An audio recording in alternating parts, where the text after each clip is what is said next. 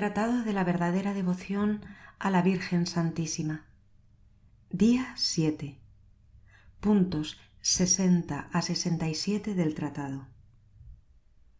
Capítulo 2. Verdades fundamentales de la devoción a la Santísima Virgen. Habiendo dicho hasta aquí algo sobre la necesidad que tenemos de la devoción a la Santísima Virgen, es preciso decir en qué consiste esta devoción lo que haré, Dios mediante, después de que haya presupuesto algunas verdades fundamentales que darán luz a esta grande y sólida devoción que yo quiero descubrir. Artículo 1. Jesucristo es el último fin de la devoción a la Santísima Virgen. Primera verdad. Jesucristo nuestro Salvador, verdadero Dios y verdadero hombre, debe ser el último fin de todas nuestras otras devociones. De otra manera, ellas serían falsas y engañosas. Jesucristo es el alfa y la omega, el principio y el fin de todas las cosas. Nosotros no trabajamos, como dice el apóstol, sino para hacer a todo hombre perfecto en Jesucristo, porque es en Él, solo en quien habita toda la plenitud de la divinidad y todas las otras plenitudes de gracias, de virtudes, de perfecciones, porque es en Él solo en quien nosotros hemos sido bendecidos con toda bendición espiritual, porque Él es el único Maestro que debe enseñarnos, el único Señor de quien debemos depender, la única cabeza a la que debemos estar unidos, el único modelo al cual debemos conformarnos el único médico que debe curarnos, el único pastor que debe alimentarnos, el único camino que debe conducirnos, la única verdad que debemos creer, la única vida que debe vivificarnos. Y el único todo en todas las cosas que debe bastarnos. No ha sido dado otro nombre bajo el cielo que el nombre de Jesús por el cual debamos ser salvos. Dios no nos ha dado otro fundamento de nuestra salvación, de nuestra perfección y de nuestra gloria que Jesucristo. Todo edificio que no está asentado sobre esta piedra firme está fundado sobre arena movediza y caerá infaliblemente tarde o temprano. Todo fiel que no está unido a él como una rama a la cepa de la vid, caerá, se secará, y no será apto sino para ser arrojado al fuego. Si estamos en Jesucristo, Jesucristo está en nosotros. No tenemos que temer condenación. Ni los ángeles de los cielos, ni los hombres de la tierra, ni los demonios de los infiernos, ni ninguna otra criatura puede dañarnos, porque no nos puede separar de la caridad de Dios que está en Jesucristo. Por Jesucristo, con Jesucristo. En Jesucristo nosotros podemos todas las cosas, rendir todo honor y gloria al Padre en la unidad del Espíritu Santo, hacernos perfectos y ser para nuestro prójimo un buen olor de la vida eterna. Si pues establecemos nosotros la sólida devoción a la Santísima Virgen, no es sino para establecer más perfectamente la de Jesucristo. No es sino para dar un medio fácil y seguro para encontrar a Jesucristo. Si la devoción a la Santísima Virgen alejase de Jesucristo, sería menester rechazarla como una ilusión del diablo. Pero muy por el contrario, como ya lo he hecho ver, y lo haré ver todavía después, esta devoción nos es necesaria para encontrar a Jesucristo perfectamente, amarlo tiernamente y servirlo fielmente. Aquí me vuelvo un momento hacia vos, oh mi amable Jesús, para quejarme amorosamente a vuestra divina majestad de que la mayor parte de los cristianos, aun los más sabios, no conocen la vinculación necesaria que existe entre vos y vuestra Santa Madre. Vos estáis, Señor, siempre con María, y María está siempre con vos y no puede estar sin vos. De otra manera cesaría de ser lo que ella es. De tal modo está transformada en vos por la gracia que ya no vive ella, que no es ella más.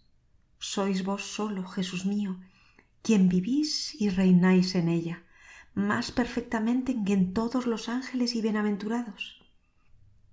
Ah, si se conociese la gloria del amor que vos recibís en esta admirable criatura, se tendría de vos y de ella muy otros sentimientos que los que se tienen.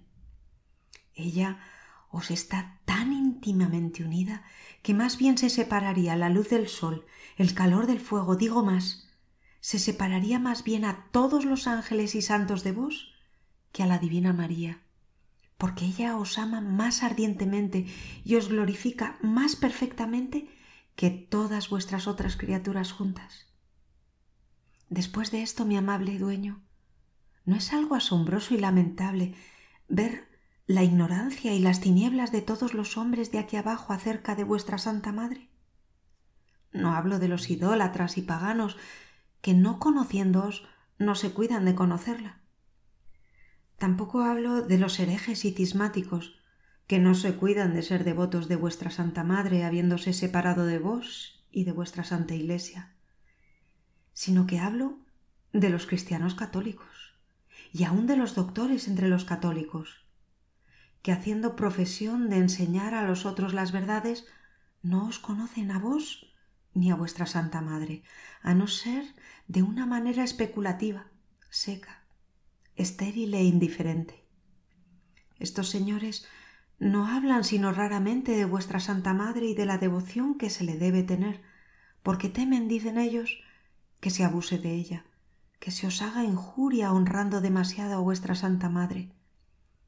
Si ven u oyen a algún devoto de la Santísima Virgen hablar a menudo de la devoción a esta buena Madre, de una manera tierna, fuerte y persuasiva, como de un medio seguro sin ilusión, de un camino corto sin peligro, de una vía inmaculada sin imperfección y de un secreto maravilloso para encontraros y amaros perfectamente, claman contra él y le dan mil falsas razones para probarle que no es preciso que se hable tanto de la Santísima Virgen y que hay grandes abusos en esta devoción y que es menester aplicarse a destruirlos y hablar de vos más bien que ir a llevar a los pueblos a la devoción a la Santísima Virgen a quienes ellos aman ya lo suficiente.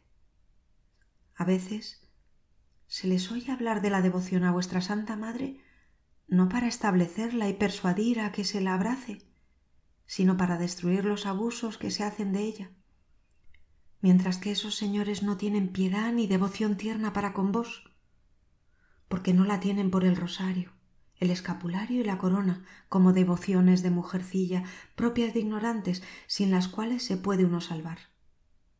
Y si cae en sus manos algún devoto de la Santísima Virgen que recite su corona o tenga alguna otra práctica de devoción hacia ella, le cambiarán muy pronto el espíritu y el corazón. En lugar de la corona le aconsejarán decir los siete salmos.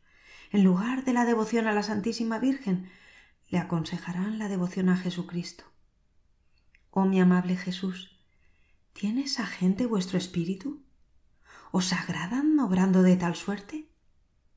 ¿Es agradaros no emplear todos los esfuerzos para agradar a vuestra madre de miedo de disgustaros? La devoción a vuestra Santa Madre impide la vuestra? ¿Acaso ella se atribuye el honor que se le tributa? ¿Es que ella hace bando aparte? ¿Es ella una extraña que no tiene vínculo alguno con vos? ¿Es disgustaros el querer agradarla? ¿Es separarse o alejarse de vuestro amor, darse a ella y amarla? Sin embargo, mi amable dueño, la mayoría de los sabios no alejarían más de la devoción a vuestra Santa Madre, ni le demostrarían más indiferencia si todo lo que acabo de decir fuese verdadero. Guardadme, Señor, guardadme de sus sentimientos y de sus prácticas y dadme alguna parte en los sentimientos de reconocimiento, de estima, de respeto y de amor que vos tenéis para con vuestra Santa Madre, a fin de que os ame y glorifique tanto más cuanto más os imite y de más cerca os siga.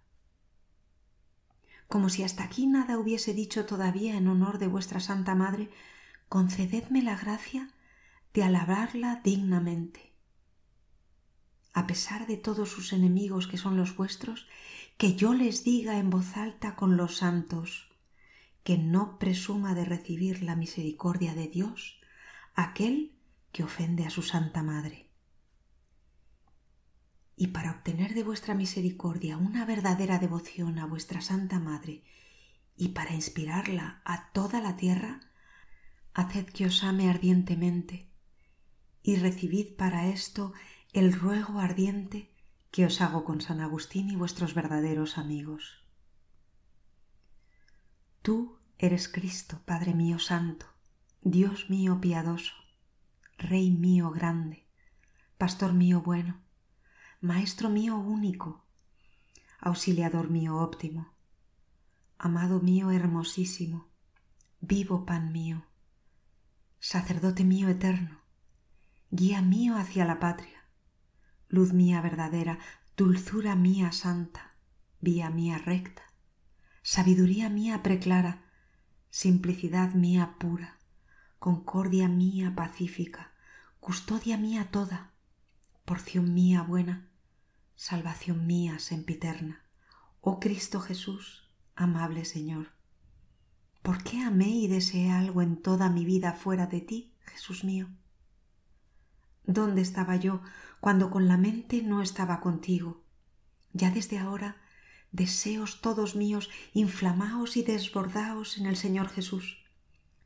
Corred cuanto hasta ahora tardasteis, daos prisa donde vais, buscad a quien buscáis. Jesús sea anatemizado quien no te ama, quien no te ama se llene de amarguras. Oh dulce Jesús, que yo te ame. En ti se deleite, en ti se admire todo buen corazón preparado para vuestra gloria. Dios de mi corazón y porción mía, Cristo Jesús, desfallezca en lo más íntimo mi corazón y seas tú quien vivas en mí, y arda en mi espíritu en la brasa viva de tu amor y crezca hasta ser fuego perfecto, arda perfectamente en las aras de mi corazón, hierva en mis médulas, incendia las entrañas de mi alma, en el día de mi consumación sea hallado consumado junto a ti. Amén he querido poner esta admirable oración de San Agustín a fin de que las personas la digan todos los días para pedir el amor de Jesús que buscamos por la Divina María. Ven y Creator Spiritus.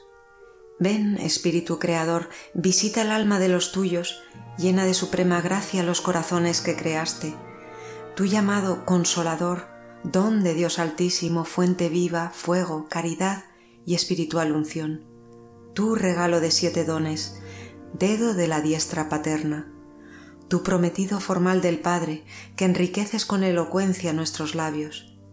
Enciende luz a los sentidos, infunde amor a los corazones, con tu fuerza perpetua sostén nuestra debilidad. Arroja muy lejos al enemigo y danos pronto la paz. Ante nosotros marcha como guía para que evitemos todo mal sepamos por ti del Padre y conozcamos al Hijo, y a ti, Espíritu de ambos, creamos en todo tiempo.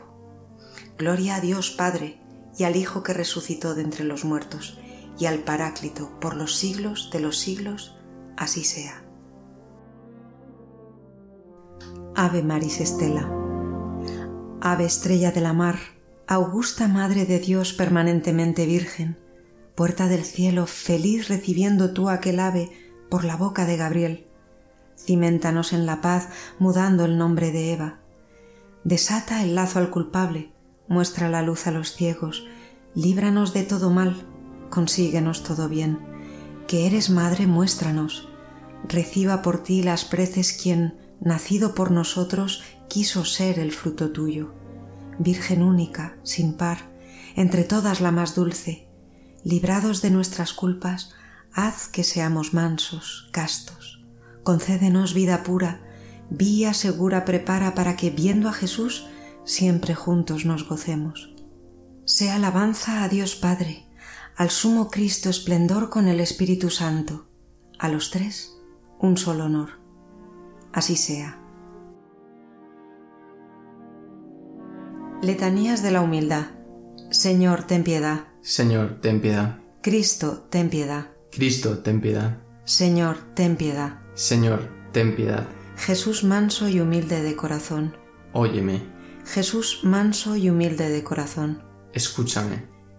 Del deseo de ser estimado, Líbrame, Jesús. del deseo de ser amado, Líbrame, Jesús. del deseo de ser ensalzado, Líbrame, Jesús. del deseo de ser honrado, Líbrame, Jesús. del deseo de ser alabado, Líbrame, Jesús. del deseo de ser preferido a los demás, Líbrame, Jesús. del deseo de ser consultado, Líbrame, Jesús. del deseo de ser aprobado, Líbrame, Jesús. del temor de ser humillado, Líbrame, Jesús. del temor de ser despreciado, Líbrame, Jesús. del temor de ser reprendido, Líbrame, Jesús.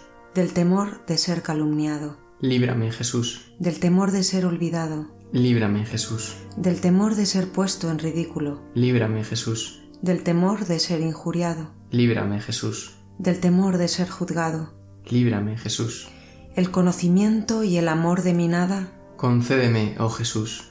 La perpetua memoria de mis pecados, Concédeme, oh Jesús. la persuasión de mi mezquindad, Concédeme, oh Jesús. el aborrecimiento de toda vanidad, Concédeme, oh Jesús. la pura intención de servir a Dios, Concédeme, oh Jesús.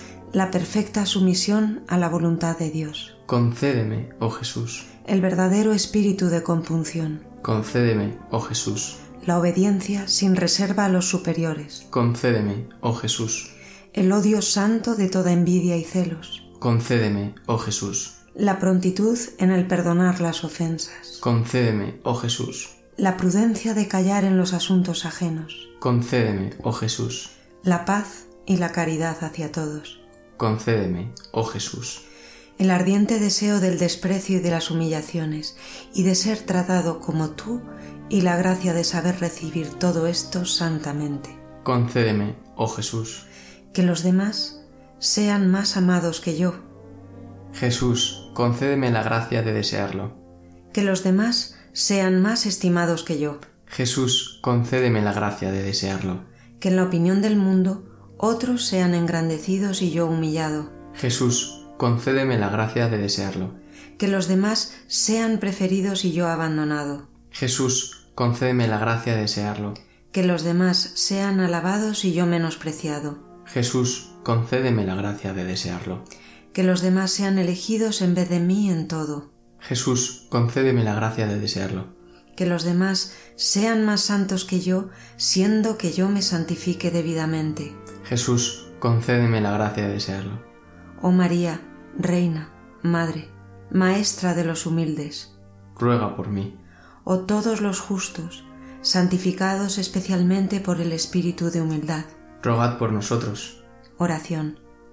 Oh Dios que resistes a los soberbios y das tu gracia a los humildes, concédenos la virtud de la verdadera humildad, de la cual tu unigénito mostró a los fieles el ejemplo de su persona, para que no provoquemos nunca tu indignación, exaltándonos en el orgullo, sino más bien podamos someternos humildemente para recibir los dones de tu gracia. Amén.